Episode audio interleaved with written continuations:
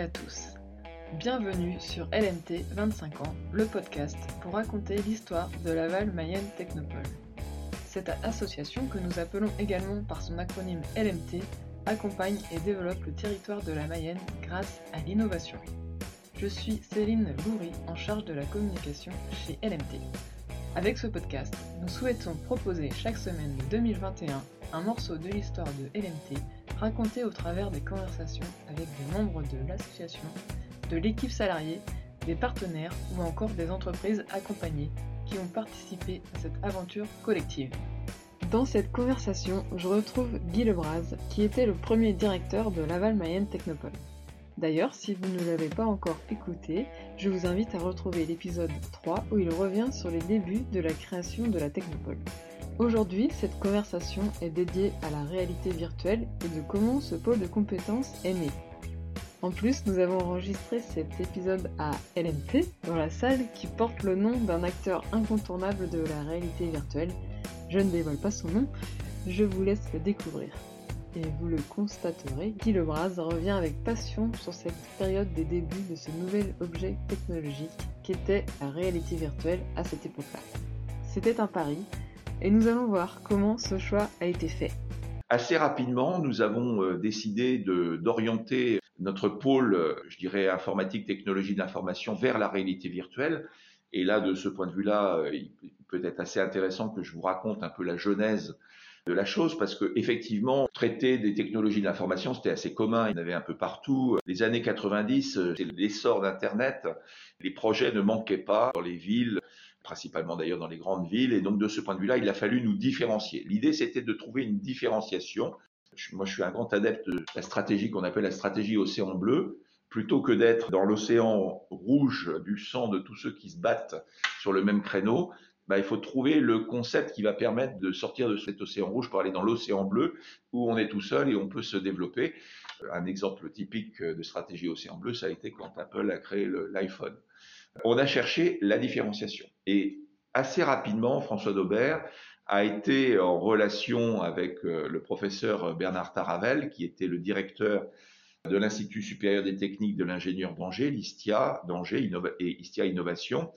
Et il a euh, fait travailler Bernard Taravel et, son adjoint, le professeur Simon Réchir, sur la réflexion, si je puis dire, sur ce que pourrait être ce pôle de compétences pour Laval. Et assez rapidement, ils ont eu l'idée de la réalité virtuelle, mais à l'époque, c'était pas forcément très très évident de se développer dans cette technologie-là, qui était tout à fait dans les labs. Je rappelle, parce que là, nous sommes ici dans la salle Jaron Lanier, la réalité virtuelle, ça a été une création euh, ex nihilo de chercheurs, dont Jaron Lanier et Scott Fisher, qui était le patron euh, du View Lab de la NASA, qui ont eu l'idée euh, pour développer des environnements qui reproduisaient en réalité virtuelle, donc qui reproduisaient de manière numérique l'environnement qu'il y avait dans les navettes spatiales, d'associer ce qu'ils ont appelé le data glove, c'est-à-dire les, gants de data, et la vision dans un casque 3D qu'on connaît bien aujourd'hui. Quand ils ont, se sont rendus compte qu'ils avaient en fait inventé un nouvel objet technologique,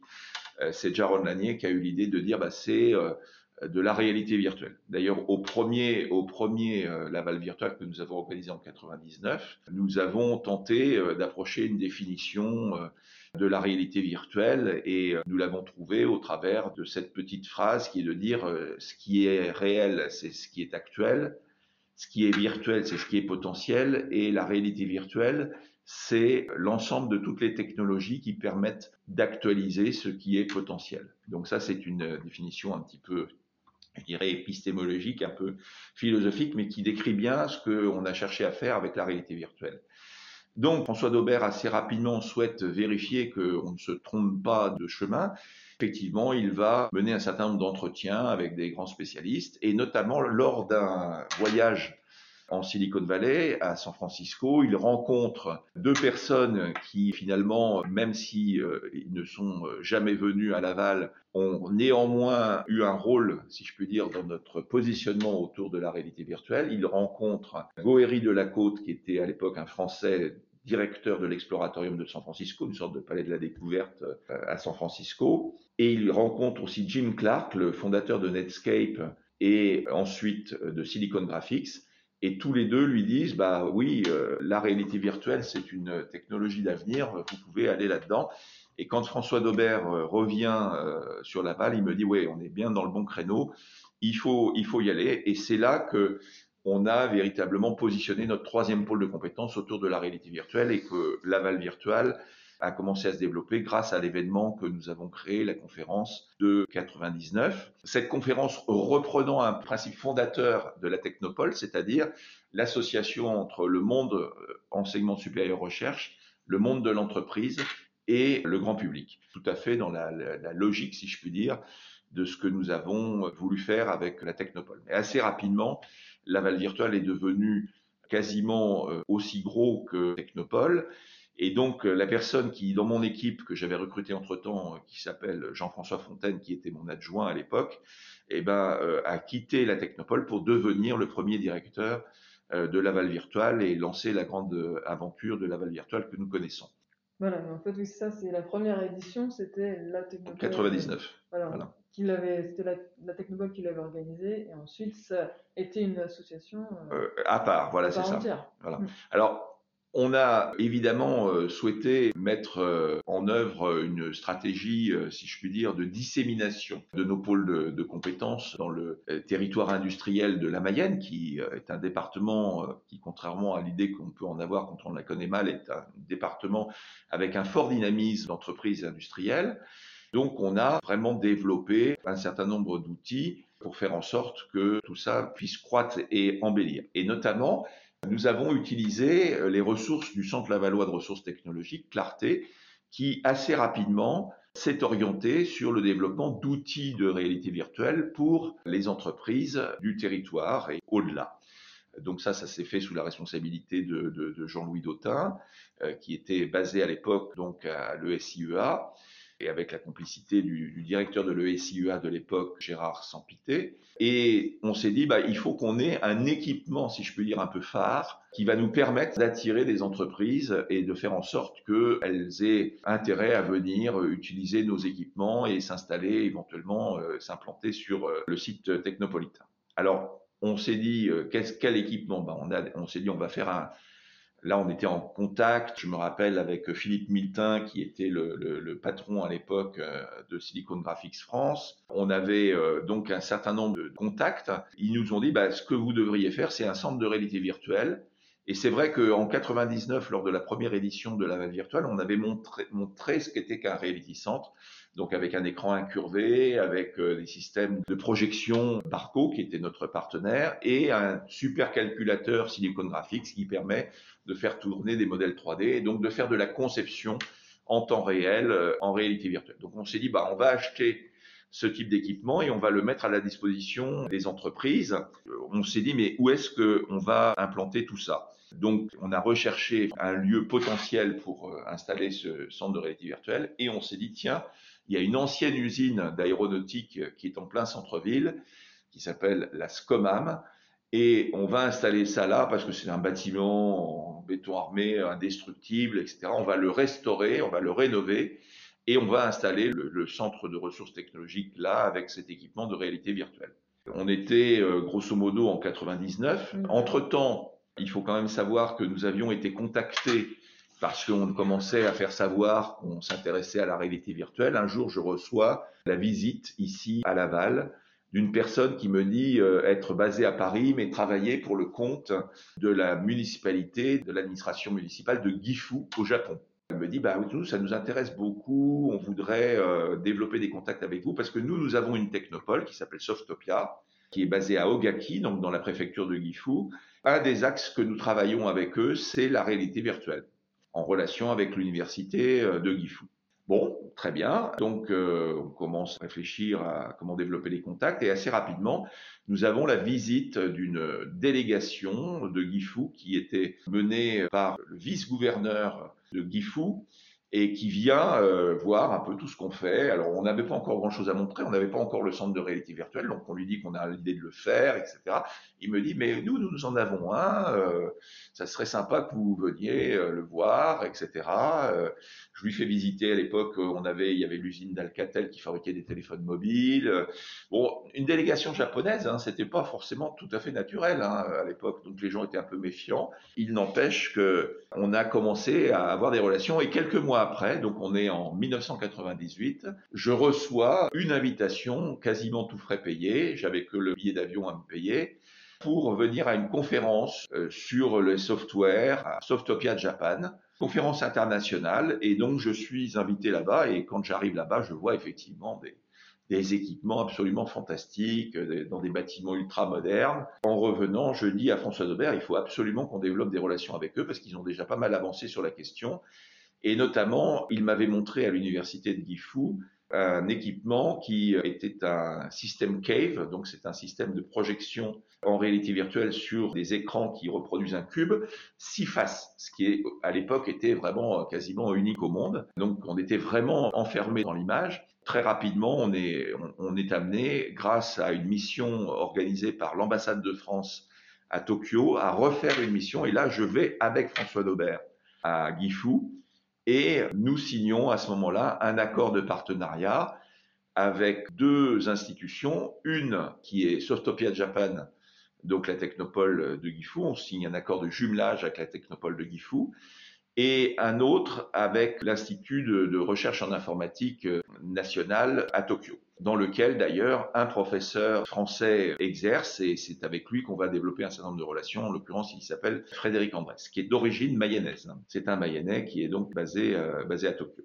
On commence à développer euh, nos relations et on se dit, bon, il faudra assez rapidement qu'on mette en œuvre notre euh, système de réalité virtuelle. Et donc, il est programmé pour être en place à peu près mi-2000 à peu près. Sauf que en juin ou juillet 99, après l'aval virtuel, je suis amené à aller à l'université d'été de la communication à Ourtin, près de Bordeaux.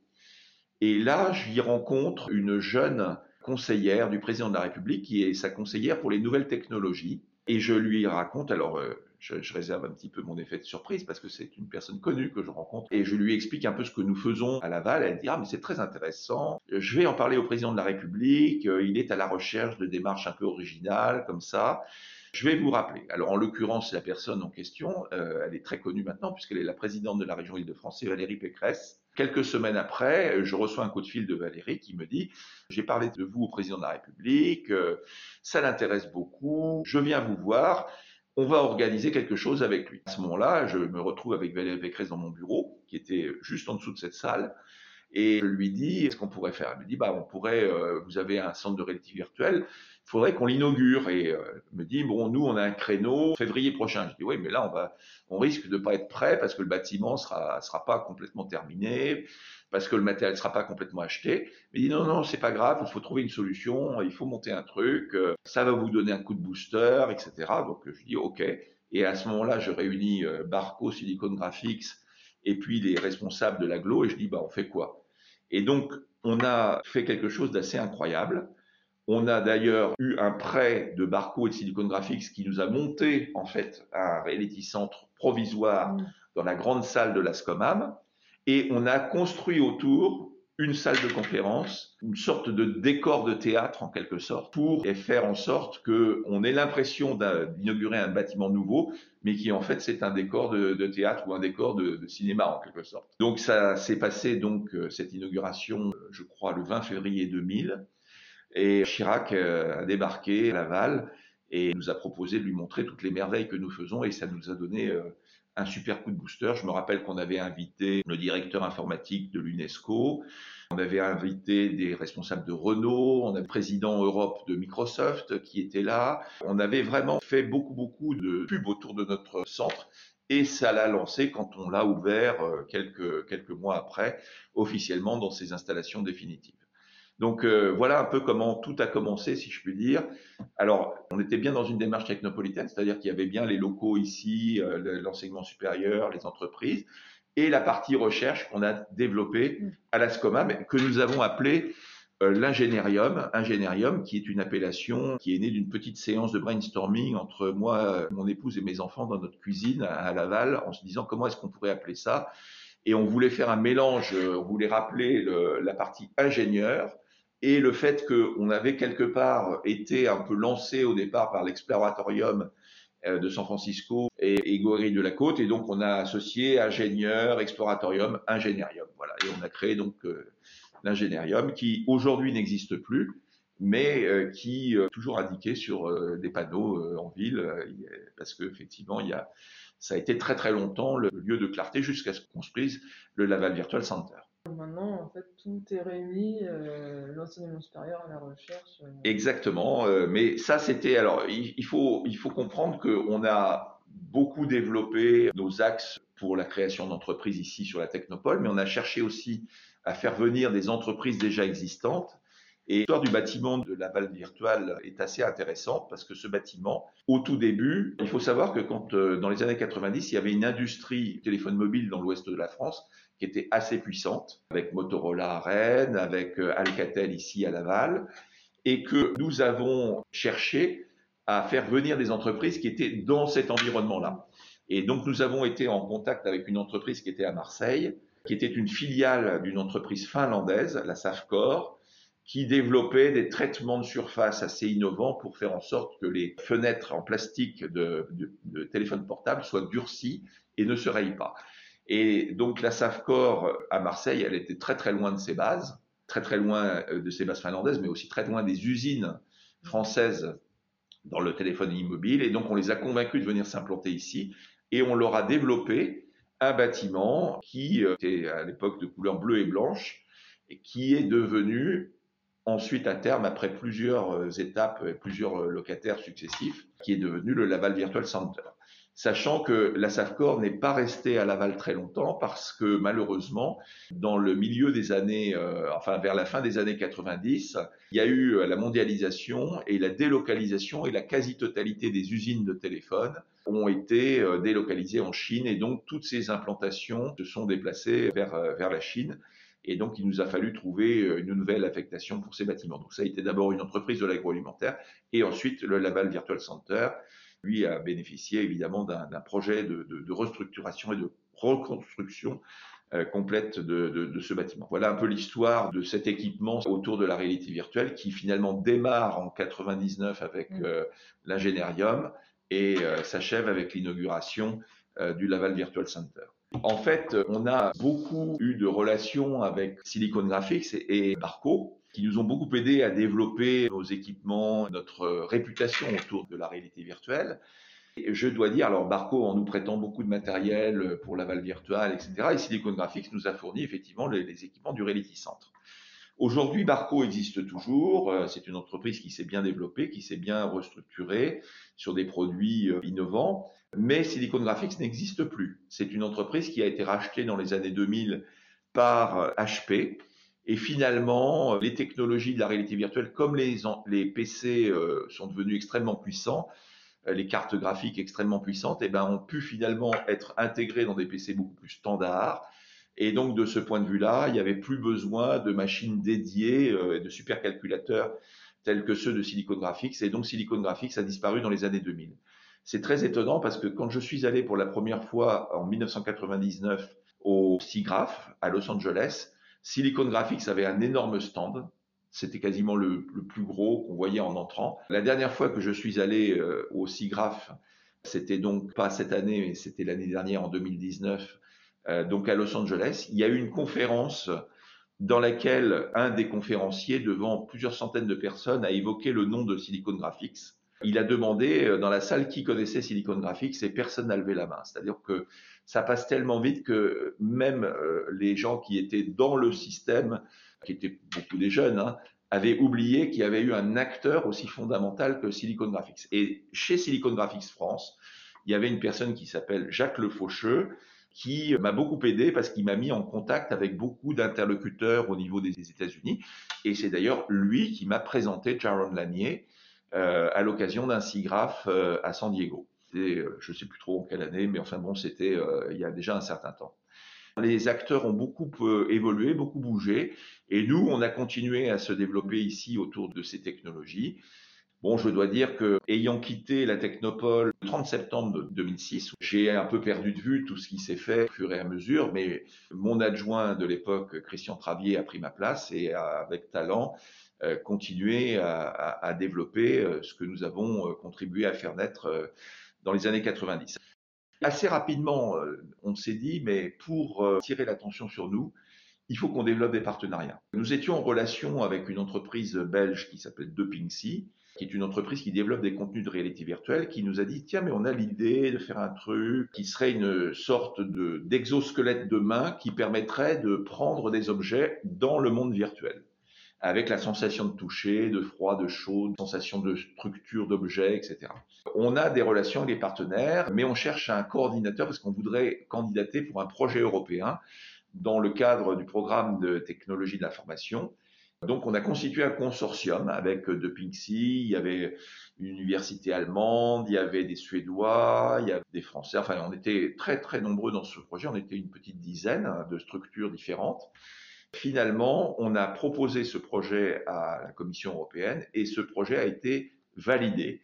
Et la Technopole est devenue coordinatrice en quelque sorte de projet européen. Et c'est euh, extrêmement formateur parce que là aussi, il y a une, une structuration des projets qui est extrêmement précise. Euh, on doit avoir ce qu'on appelle des milestones, des délivrables, des work packages, faire travailler les uns les autres, etc. En plus, ça nous a permis d'avoir du financement. Ça, c'était comme quelque chose de tout à fait important.